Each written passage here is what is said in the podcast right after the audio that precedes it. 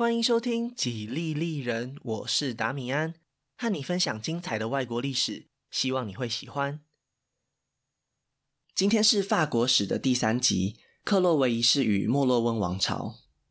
本集讲述的故事内容大部分都是出自一本《法兰克人史》，这是研究莫洛温王朝最重要的史料，但这是由神职人员所编写的。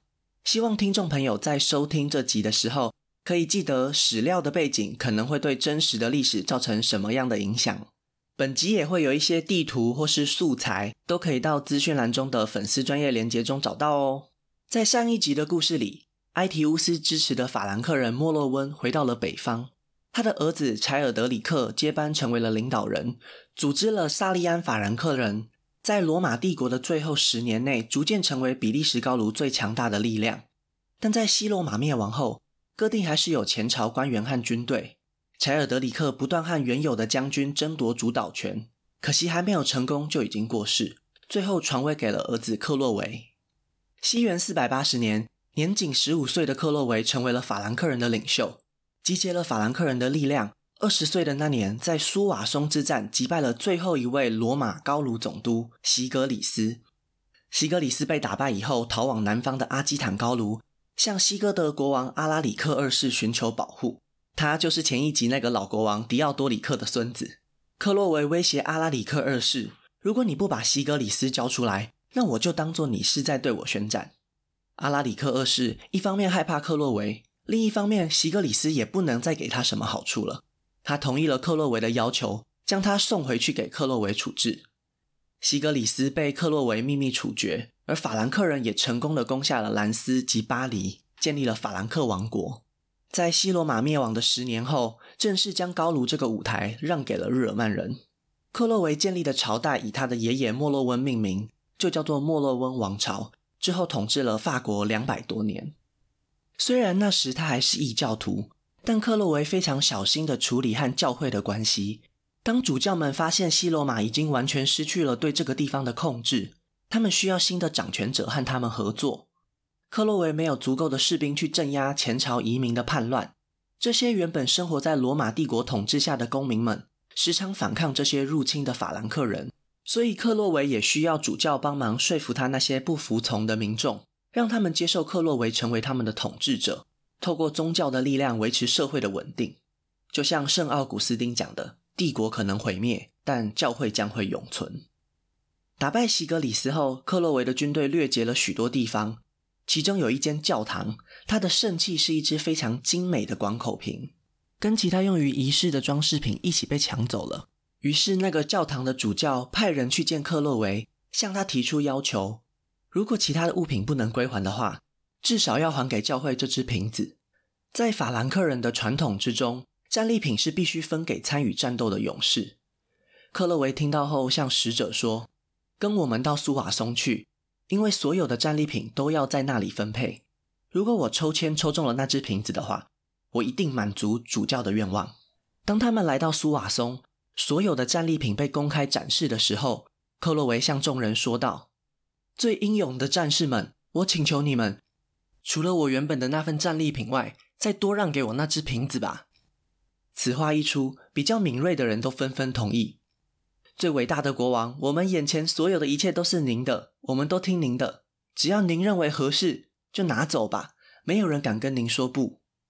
没想到，一个不会察言观色的战士，在听到这段话以后，举起他的战斧，劈向那个银质的圣器，大声地嚷嚷：“除了你自己抽中的那份战利品以外，其他的没你的份。”大家看到他这样都傻眼了，克洛维却忍住了心中的愤怒，冷静地拿起那个瓶子。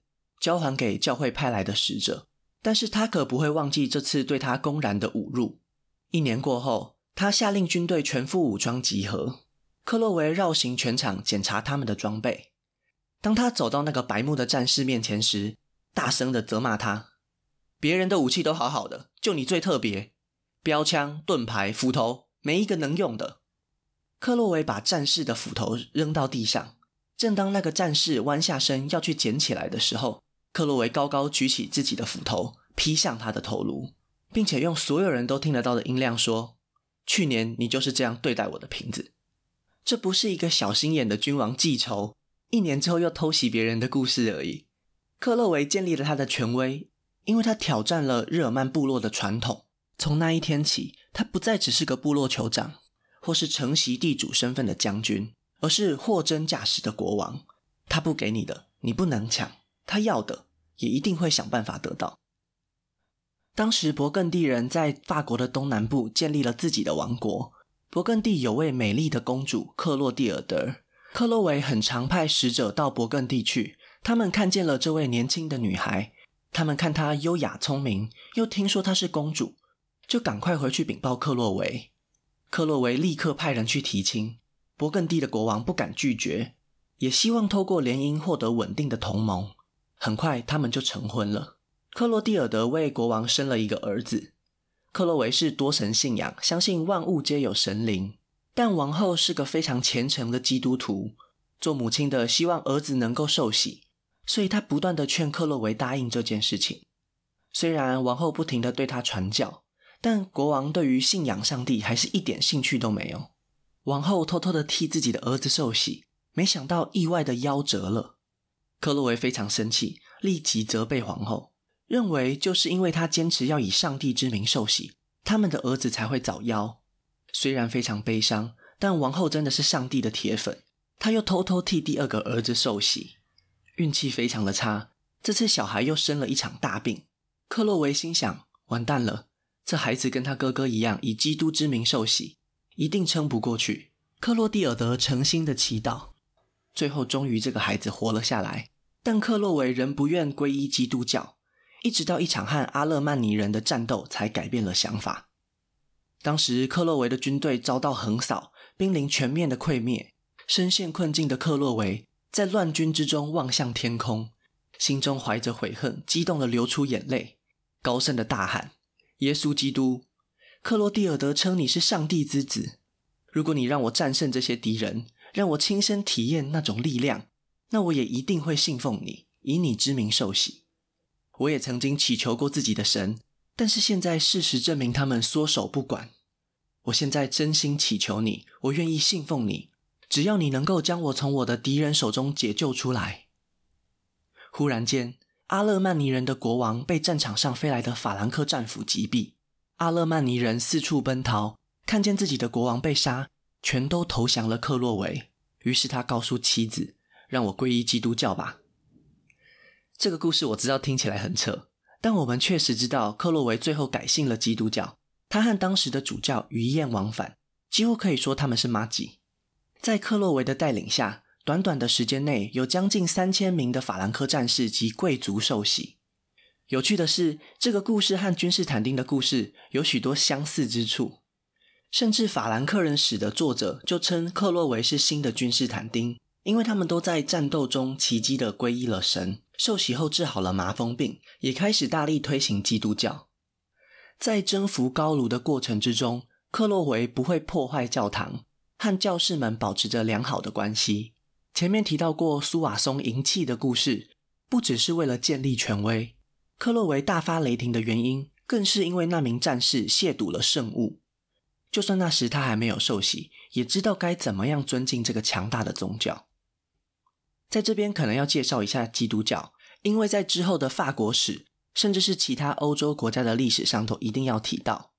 基督教在历史上经历了几次大分裂，国高中课本或是一般生活上会说宗教改革之后分成了天主教跟基督教。但在我的节目里面，如果有提到基督教，指的是 Christianity，相信耶稣基督的宗教，包含所有新教、天主教、东正教。就在罗马帝国时期，发生了一件大事。罗马皇帝君士坦丁发现国家内有想法不同的基督徒，影响到了国家的统一及团结。皇帝写信给各教区的主教，希望他们不要再吵了。但情况并没有好转。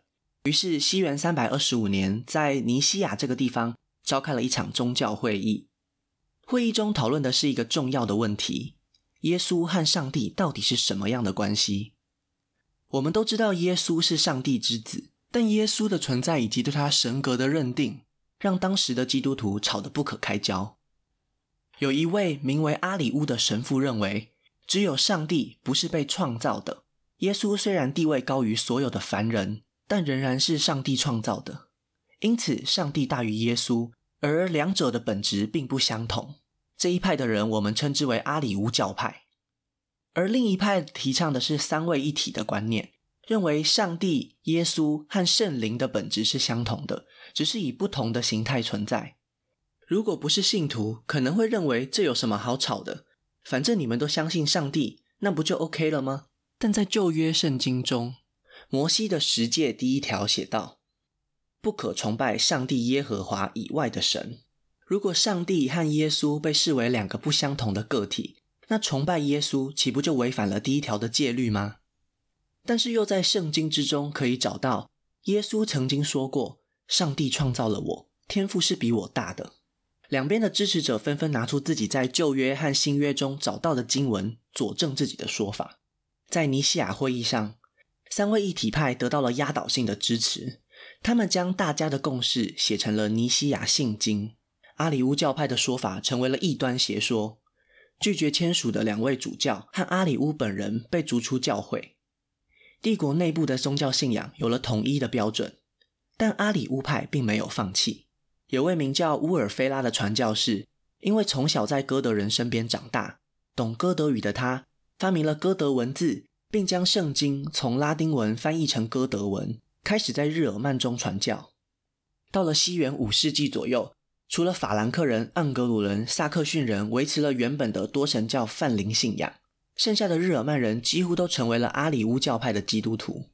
这也是前一集我们提到过，西哥德国王为什么听到阿提拉破坏教堂后会义愤填膺，从而加入了西罗马的联军。因为西哥德人就是阿里乌教派中最忠实的信徒。克洛维选择受洗成为罗马正统教会的基督徒，是非常具有政治眼光的。因为这样一来，法兰克人与旧帝国留下的一切产生了连结，他们才有机会在文化上被罗马教会承认。在教会眼中，法兰克人就是野蛮人中的模范生，信奉阿里乌教派的不过是一群异端而已。到了克洛维的时代，高卢的罗马正统教会已经陷入了危机，信奉阿里乌教派的西哥德人一直试图压制他们的组织，不准他们找人取代已经去世的主教，教会也处于派系斗争的混乱之中，甚至一些基督徒宣称世界末日将于西元五百年到来。这样一来，克洛维改信三位一体的罗马正统教会，就被视为一个吉祥的征兆，开启了圣徒新的一千年。西哥德国王阿拉里克二世看到了克洛维在战争中不断的征服邻国，就派使者传讯给克洛维说：“我的兄弟啊，要是你愿意的话，托上帝的福，我们两个人可以见个面聊聊天啊。”克洛维没有拒绝，和他约在卢瓦尔河中的一个岛屿上。他们一起吃饭、喝酒、聊天，非常愉快地结束了这次聚会。但在不久之后，在西哥德王国的领土阿基坦，一名主教和居民发生口角。住在城内的西哥德人对他心存怀疑，认为他想要让法兰克人统治。于是村民们密谋要杀死他。这位主教事先得到消息，带着仆人趁着深夜的时候逃跑，去投靠了法兰克人。克洛维知道这件事后，对他的部下说：“这些信奉阿里乌教派的人占据了一部分的高卢，让我深感厌烦。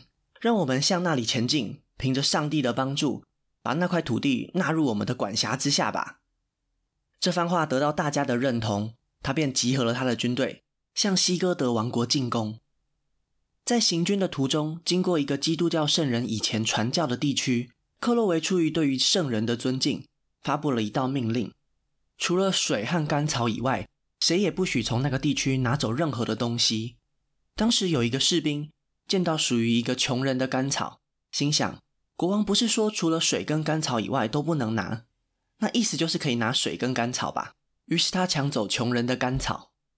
事情传到克洛维的耳里，他将士兵处死，并且向军队说道：“假如我们触犯了圣马丁，我们哪里还有胜利的希望呢？”于是军队也就不再从这个地区拿走任何东西了。当克洛维行军碰到一条河流时，他感到十分困惑，不知道从哪里渡河。因为河水受到暴雨的影响，水面已经涨得很高。那天夜里，他向上帝祈求，求他指引渡河的地点。黎明时分，一只特别大的母鹿就在众人的眼前走下河去。军队于是看出来，他走过去的地方河水并不深，是可以涉水渡过的。这时的西哥德王国正忙着和伊比利半岛上的敌人争斗，在阿基坦高卢驻扎的士兵并不多。当他发现克洛维带着大军南下时，赶紧派人联络这时已经在意大利建立王国的东哥德人，毕竟他们还是远房亲戚。原本阿拉里克二世打算不要和克洛维硬碰硬，等到援军到来再展开反攻。但部下看着法兰克人在他们的领土上烧杀掳掠，实在忍不住了。在众人的推力下，阿拉里克二世在普瓦捷附近的武伊尔和克洛维展开了决战。在战场上，克洛维身先士卒，很快就将敌军打败，并在战场上杀死了西哥德国王阿拉里克二世。西哥德王子逃回伊比利半岛。法兰克人从西哥德人手中占领了阿基坦高卢。克洛维在这场战争后接到了东罗马皇帝的诏书。这时的东罗马皇帝知道克洛维已经皈依了罗马正统教会，和君士坦丁堡这边一样都是三位一体的信徒。为了利用他制衡在意大利半岛上的东哥德王国，授予了他执政官的称号。克洛维将巴黎作为他的首都。开始加强对其他法兰克人的控制，消灭那些潜在的王位竞争者。他暗中向一位酋长的儿子联络，怂恿他杀掉自己的爸爸夺权。事成之后，又派人暗杀那位不孝子。克洛维召集了那个部落所有人，在众人面前编故事，将所有的事情推得一干二净。克洛维表示，既然木已成舟，如果你们愿意的话，就加入我吧，我会保护你们。就这样，他收服了这个部落。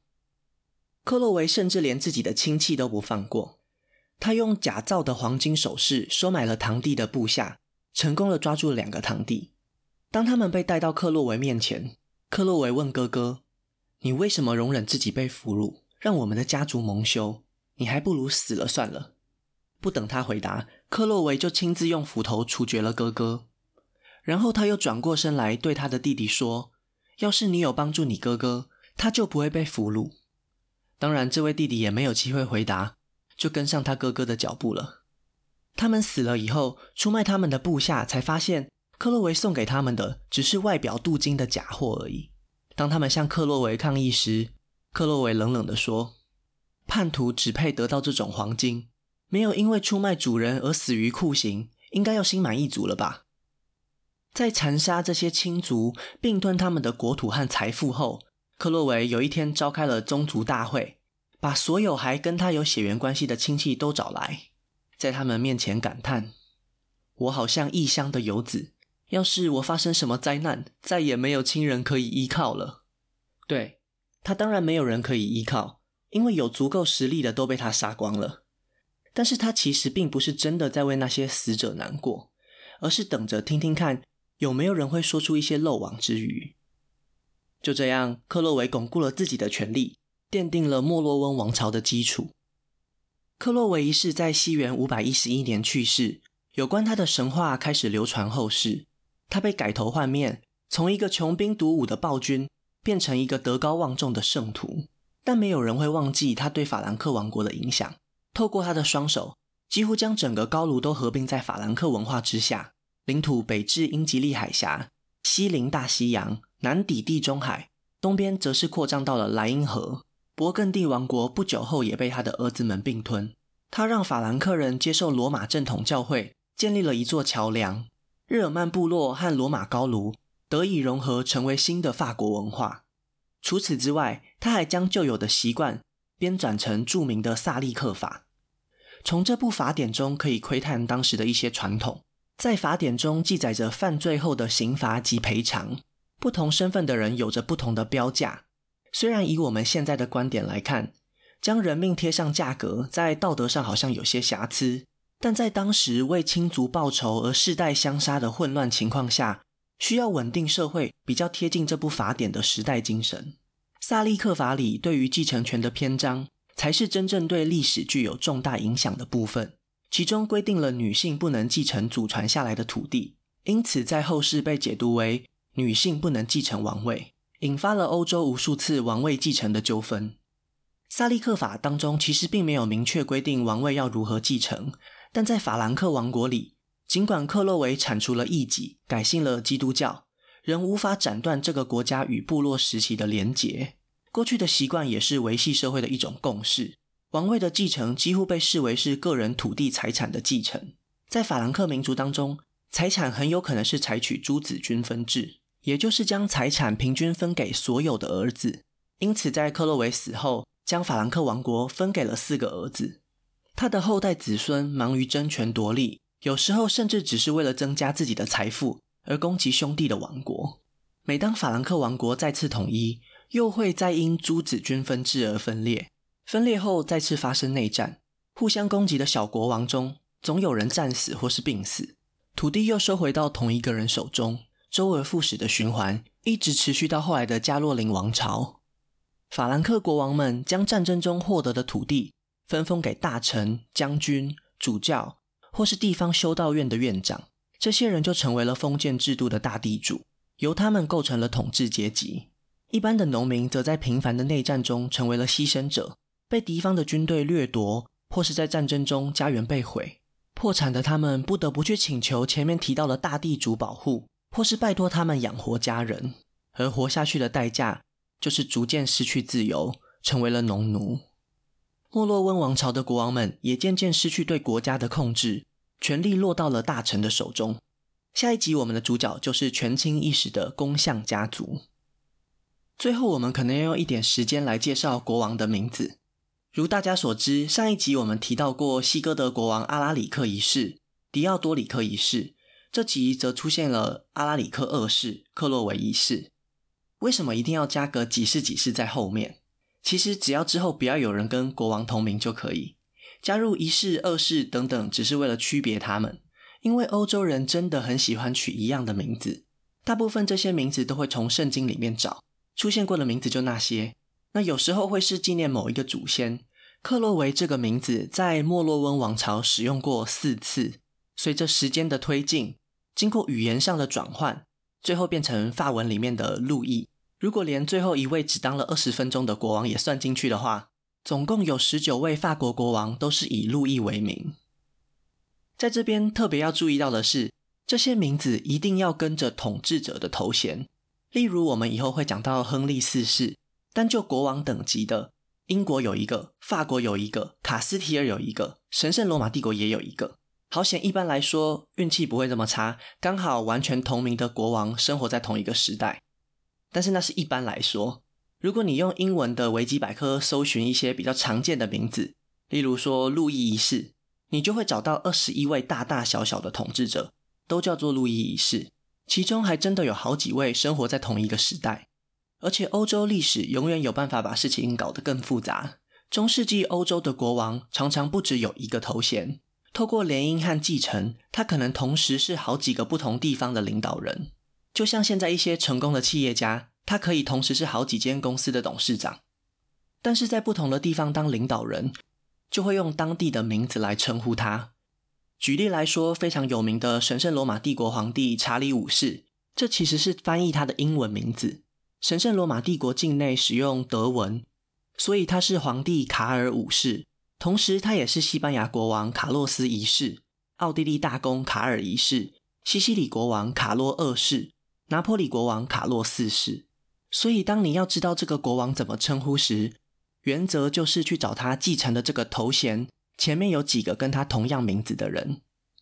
有时为了更快让大家知道在讲谁，我们就会用一些外号来描述他。像是虔诚者路易、秃头查理、好人路易等等，希望大家以后听到这些头衔，心中可以比较清楚它代表的意义是什么。那我们今天的故事就分享到这里，下一集我会继续分享更多属于法国的故事。如果喜欢我的节目，可以顺手按下关注或追踪，也拜托大家到 Apple Podcast 和 Spotify 帮我评分留言，这会对节目有很大的帮助。另外，如果想要透过行动支持我继续制作节目，在下方资讯栏也可以找到小额赞助的连结哦。